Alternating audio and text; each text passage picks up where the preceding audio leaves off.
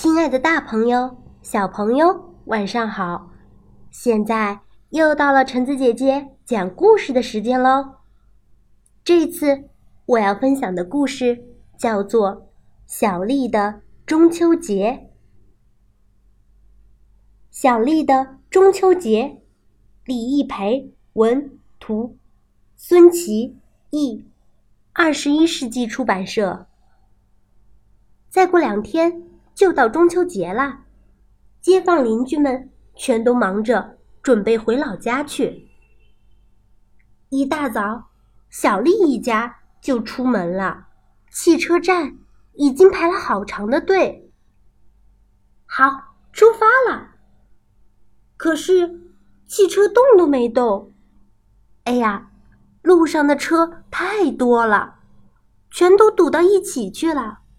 终于到了乡下，守在村口的唐山树笑眯眯的迎接着小丽。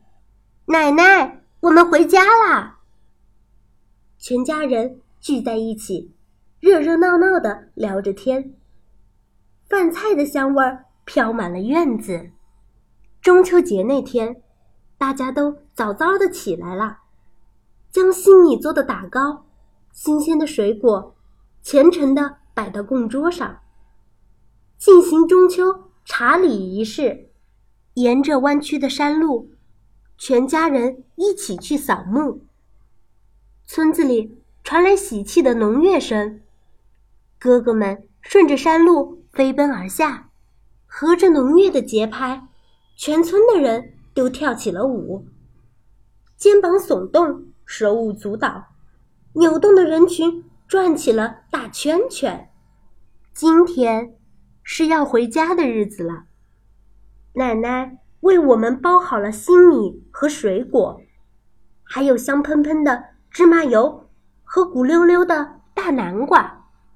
我们和奶奶在村口告了别，坐上大巴车回家去了。半夜才到家，趴在爸爸的背上，小丽。梦见了奶奶。